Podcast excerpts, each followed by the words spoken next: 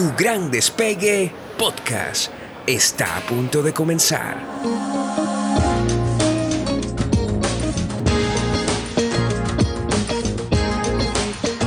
Soy Andreina Tencio, tu coach para este viaje. Bienvenido a bordo. Y aquí te saluda de nuevo Andreina Tencio en un episodio más de Tu Gran Despegue les confieso que esto de ser podcaster me encanta, me suena así como cool, me suena, no sé, me suena atrevido y realmente es una actividad que estoy disfrutando mucho. Te agradezco que si ya me has escuchado en otras oportunidades, te agradezco que nuevamente estés aquí. No se te olvide suscribirte a tu Gran Despegue podcast y si es la primera vez, pues te doy la bienvenida. Es más, te voy a pedir que me des un impulso compartiendo no solamente este episodio, sino cualquiera de los anteriores para que se vaya ampliando el radio de acción de tu gran despegue. Hoy les traigo un tema que lo escogí porque de alguna manera la procrastinación, y si te es difícil pronunciarlo, muchas veces yo digo, wow, ¿cómo no vamos a procrastinar algo que nos cuesta pronunciar? Y fíjate que esa es una de las razones justamente por las cuales procrastinamos. Ahora, ¿qué es procrastinar? Yo diría que es correr la arruga, es postergar para el futuro lo que amerita hacerlo en el presente. Amerita hacerlo hoy, pero ya tú vas a ver cómo no todo amerita hacerlo ya. No es hacer las cosas que tú sientes que son urgentes, porque hay cantidad de las cosas que tú, que yo hacemos que realmente no tienen la categoría de emergencia, de urgencia. Lo que pasa es que nosotros nos acostumbramos fácilmente a entrar en ese modo de vida que si me has escuchado en otras oportunidades, sabes que yo hablo de la sociedad del cansancio y del rendimiento, en donde todos los apps apuntan a cómo manejar el tiempo a cómo ser más productivo, a cómo hacer 20 cosas en lugar de 10. Procrastinar lo vamos a tomar en un sentido mucho más liviano, más liberador. Acuérdate de algo, si sueles postergar o procrastinar, no es porque eres perezoso, no es porque eres flojo o porque sencillamente hay cantidad de cosas para las cuales no eres bueno o buena lo primero que insisto, yo siento que es el papá o mamá de todos los hábitos tóxicos. Y es esa trampa en la que caemos de lanzar un juicio negativo sobre nosotros. Es como que somos una suerte de jueces implacables y severos sobre nosotros mismos. Procrastinar es un fenómeno humano, natural, y te voy a decir por qué. He escogido cuatro principales razones y luego de cada razón por la cual procrastinamos, te voy a hablar de una vía de salida, una vía para gestionar esta razón. Te pido que te coloques en este momento como si fueras mi coaching. Imagínate que estamos en una sesión de coaching y tú me llegas con el problema de que, Andreina, es que yo suelo procrastinar. Tengo el hábito tóxico, que por cierto, te puedo decir que fácilmente el 50% de mis clientes, hombres y mujeres, en sus cuestionarios de entrada, una de las cosas que más frecuentemente colocan y que se repiten es justamente la procrastinación. Y yo digo, pero bueno, ¿será que esto es una moda? No,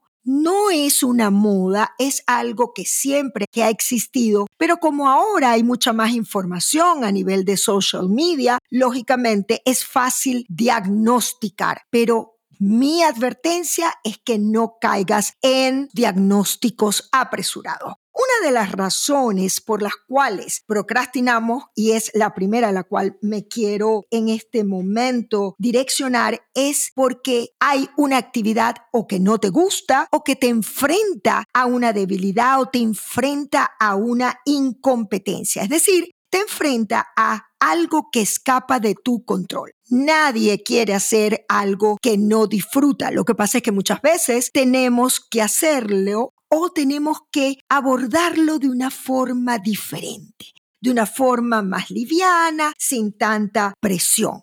Yo siempre cuento que yo me di cuenta cuando migré a los Estados Unidos en el año 2015 que para mí el momento de ir recibiendo la correspondencia, el correo, era un momento de tensión, porque para mí significaba notificaciones o penalizaciones, es decir, ese correo me hacía recordar todo aquello con lo que yo no estaba familiarizada, todo aquello que yo no dominaba. Por lo tanto, llegó un momento en que inclusive se acumulaban montañas de correspondencia. Era algo terrible porque además yo que escucho a la gente del Feng Shui decir que el clutter, que hay que ir a un declutter, hay que ser minimalista, es decir, entre el estrés del Feng Shui y el estrés de enfrentarme a una situación que me conectaba con mi propia vulnerabilidad. Era un momento en el que yo no me sentía segura en ese país. Bueno, creo que totalmente no me siento todavía, pero me enfrentaba a una zona sumamente incómoda. Piensa en esas actividades. Por ejemplo, encuentro mujeres que me dicen, el área de finanzas es un área que de alguna manera es como un campo minado. Allí hay frecuentes o las posibilidades, el riesgo de procrastinación es mucho más alto. Primero, yo siento que la vía de salida es entender que si cometes un error en un área determinada o sientes que hay un fracaso, revises tus autoexigencias, revises esa aspiración a que todo lo tuyo salga estructurado, como planificado, perfecto y cuando te colocas en esa postura, yo siento que tenemos que aproximarnos al miedo de una forma más simple, más práctica. Ahora, si tú me preguntas cómo cambié esa situación, en la medida que yo con el simple acto de abrir el correo. Primero pedí ayuda, pedí ayuda a una persona que muchas veces aliviaba mi martirio porque realmente se convirtió en una tortura Primero fue buscar ayuda. Segundo fue entender que en la medida que yo iba postergando la acción de confrontar una situación, mi estrés iba en aumento. Inclusive yo recuerdo que me despertaba en medio de la noche con un pensamiento abrumador, repetitivo de no has hecho esto, tienes pendiente esto, hubo alguna oportunidad en la cual yo a las 4 de la mañana estaba abriendo mi correspondencia es cuando el martirio no te deja en paz. Por lo tanto, no solamente pedir ayuda, sino entrar a la tarea con un approach, con un abordaje de explorador, de experimentar, de aprender inclusive desde el entretenimiento. Es como no tomarlo demasiado en serio, con gravedad y poderle entrar con el cuerpo mucho más ligero. Inclusive algo importante, cuando estés frente a esa tarea que tú evitas, detecta cómo está tu cuerpo. Un cuerpo tenso es un cuerpo y una persona que se conecta con la tarea desde el sufrimiento.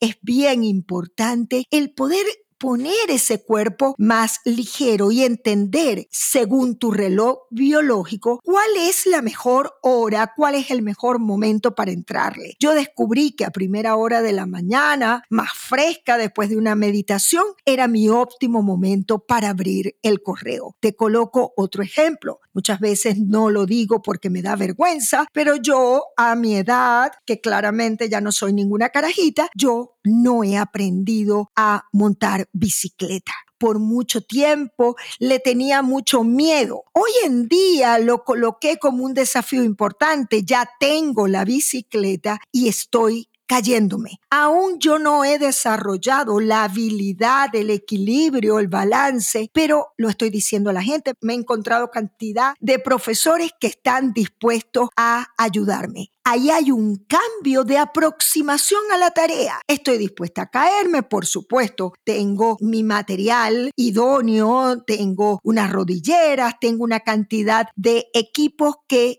de ocurrir el accidente, puedo levantarme, pero yo siento que he venido trabajando el miedo al ridículo, que es lo que en el fondo me inhibe de aprender a montar bicicleta. Es más, el solo hecho de estarlo hablando contigo, de que tú me lo escuches, de alguna manera me crea un propio compromiso o genera un compromiso adicional para la tarea. Por lo tanto, la vía de salida es gestionar, es entender que tú no eres o vales según lo eficiente que eres en esa tarea. El que yo sea o tenga debilidades para organización, por ejemplo, de lo que viene en mi correo, no quiere decir que Andreina sea una persona desorganizada. Como segundo punto, y esto es bien importante, es entender que hay una diferencia entre llenarte de actividades que dan una ilusión pasajera de ser productivo a llenarte o, mejor dicho, limitarte a aquellas acciones que verdaderamente son relevantes.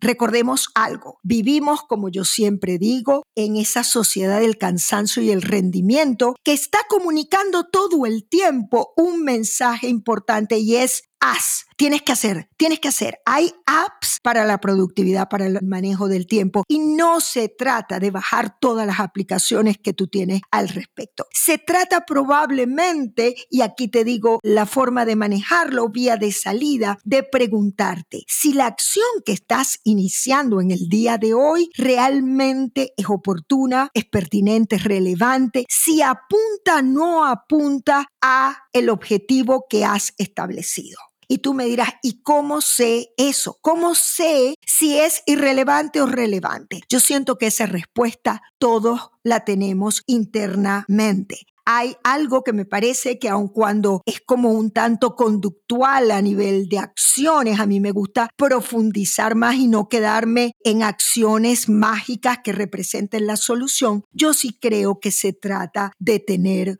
foco. Si yo voy a mi famosa Catedral de Santiago, yo tengo que estar en el camino hacia la Catedral de Santiago. Yo no puedo estar en el camino a la China si voy a Santiago de Compostela. Por lo tanto, tú tienes que revisar el camino y saber si es pertinente o no. Para eso, algo que me parece trascendental y crucial y es muy simple, es un acto de honestidad contigo mismo o contigo misma. Es decir, ¿cuál es el foco o cuáles son las tres prioridades para este mes? Cuando yo me hago esa pregunta, sencillamente yo lo que estoy es de alguna manera siendo minimalista, porque el minimalismo no es únicamente tener un closet con poca ropa o tener pocos papeles o pocos emails en tu bandeja de correos. Minimalismo también es sentir que la clave está en hacer menos, pero que esas acciones sean efectivas y pertinentes con las prioridades que tú has establecido. Si en este mes yo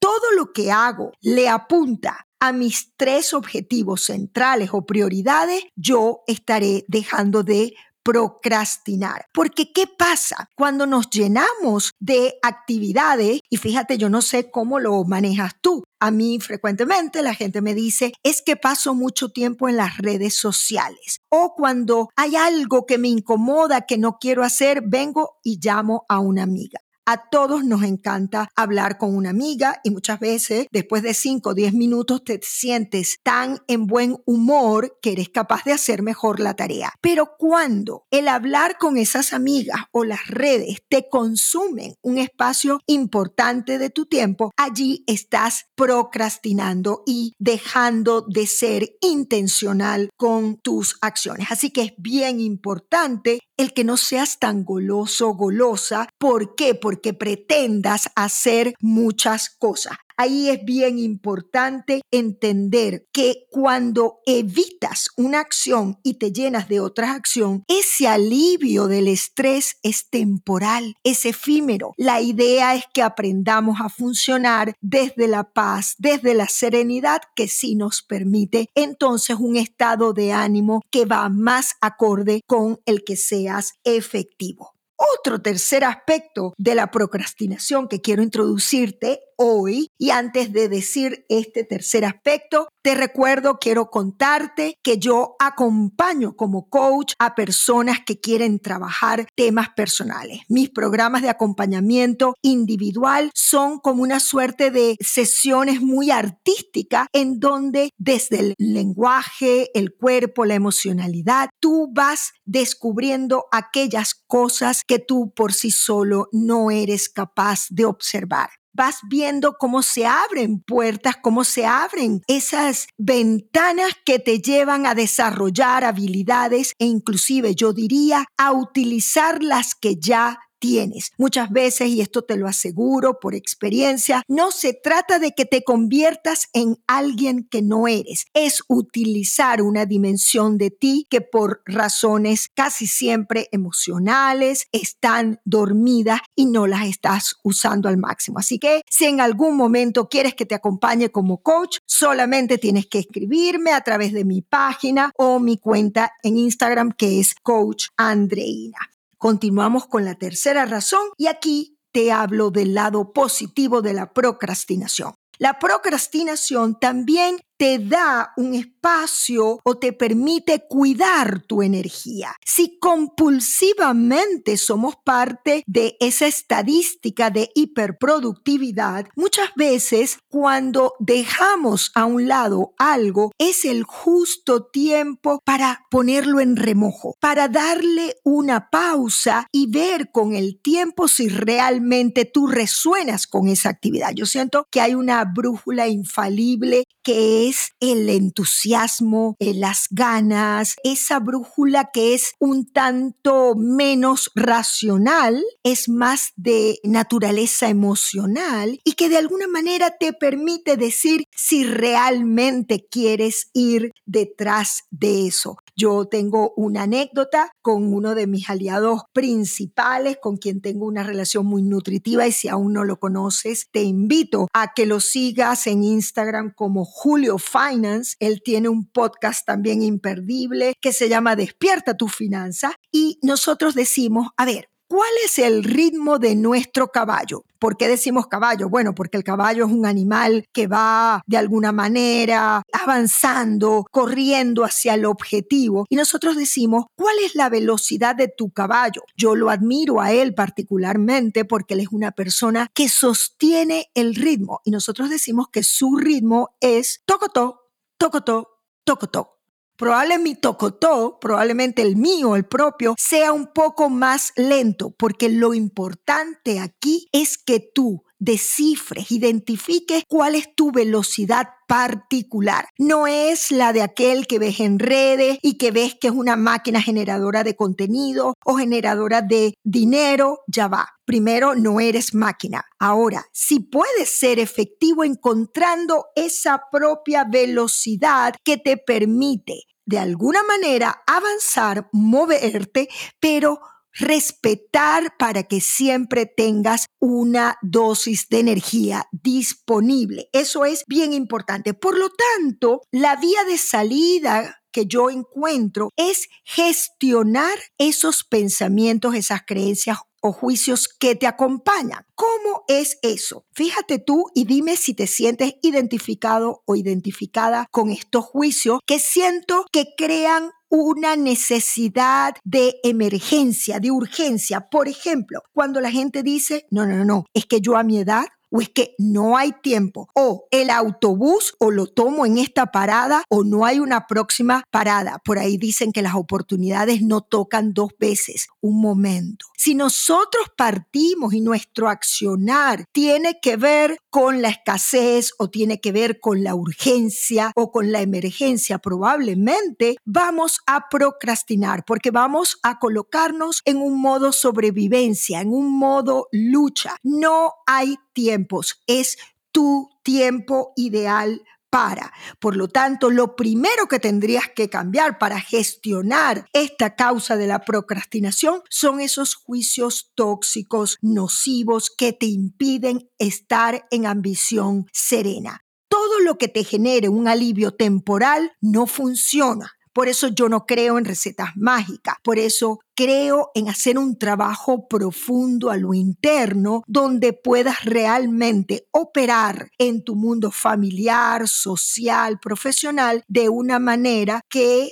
tus juicios permitan una emocionalidad de tranquilidad y serenidad y un cuerpo que esté de alguna manera conectado con ese fueguito que todos necesitamos. Un caballo desbocado con seguridad te va a llevar al burnout, a estar quemado, a perder tu salud física y emocional, espiritual de cualquier índole que tú te puedas plantear. Por último, hay un factor de la gente que me llega de alguna manera que me dices que Andreina, no logro terminar lo que comienzo. Si yo te pudiera decir fácilmente, el 50% de los cuestionarios que llenan mis clientes antes de iniciar un programa personal me dicen, Andreina, es que caigo en procrastinar o es que no termino o concluyo lo que empecé a hacer. Eso yo lo relaciono con un fenómeno que se llama parálisis por análisis. Hay personas que son hiperestructuradas, que todo tiene que estar en un plan, que hasta que no escriben el libro completo o hasta que no desarrollan la metodología completa, realmente no accionan. Yo siento que hay que hacer una invitación a ese espíritu más explorador, ese espíritu que improvisa, que se lanza, que experimenta, que yo no tengo que tener la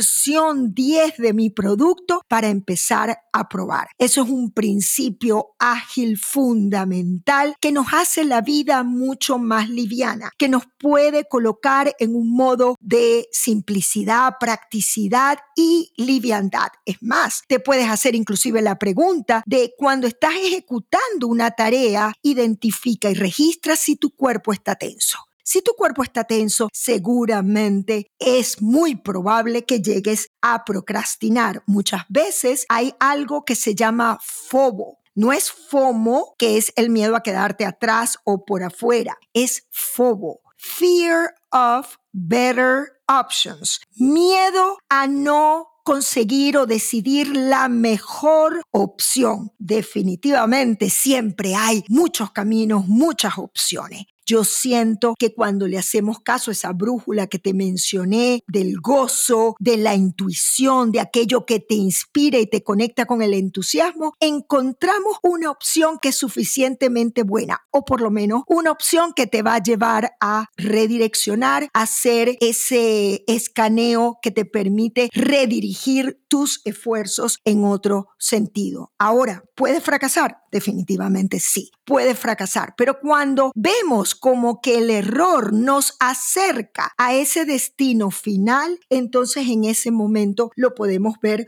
con mucha más liviandad. Y quiero cerrar esto recordándote que en el episodio 25 yo hablo de cuatro elementos, elementos, perdón, agua, tierra, fuego y aire poner tu cuerpo en movimiento con música y explico cómo se trata de esto. Yo siento que hay dos elementos que ayudan fundamentalmente. Es más, los cuatro ayudan, pero los elementos que yo más trabajo para evitar o manejar, porque siento que la palabra es realmente manejar, porque no lo vas a controlar, es el fuego. Cuando estamos en fuego, en la ambición, ese fuego nos permite ir hacia adelante, pero también con algo de aire. Es lo que nos permite jugar, no tomarnos las cosas tan en serio y por supuesto la tierra. La tierra que es la que nos permite ejecutar firmemente aquellas acciones efectivas. Señores, siento que la vida se trata de disfrutarnos el camino. Yo hablo mucho de mi experiencia como peregrina en el camino de Santiago y cuando yo tengo claro que yo quiero ir a la Catedral de Santiago de Compostela, cuando yo tengo esa diana, ese objetivo claro, yo decido cómo recorrer el camino. Me puedo parar dos, tres días y eso no significa que estoy procrastinando. Así que si eres de esas personas que te cuesta tomar decisiones en un momento dado, yo siento que el atrevimiento de lanzarte siempre, todo, toda acción, toda decisión implica un salto al vacío. Cuando yo estoy grabando este podcast, yo no sé exactamente cada línea de lo que voy a decir, pero cuando yo lo vivo desde el disfrute, desde el entusiasmo de impactar a alguna persona como tú que me está escuchando, en ese momento yo me lanzo y no lo postergo. Este es un buen ejemplo de lo que es convertir la energía disponible en acción efectiva para generar un resultado. Si este episodio te ha gustado, te ha agregado algo, yo te pido que lo compartas con alguna persona que lo puede necesitar. Muchas gracias por escucharme.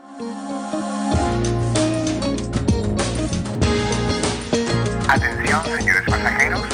Tu gran despegue podcast ha llegado a su destino. Gracias por volar con nosotros. Espero te hayas disfrutado este viaje. Soy Andreina Tencio y nos vemos en el próximo episodio.